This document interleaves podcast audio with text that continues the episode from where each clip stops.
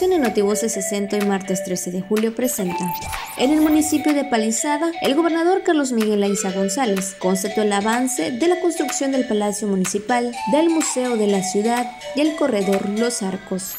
El secretario de Educación Ricardo Cocambranis entregó títulos a cuatro de 122 alumnos egresados de la generación 2017-2010 del plantel Pomuch del CICITEC. Estuvo acompañado por la directora general Neri Celia Rojo Aguilar.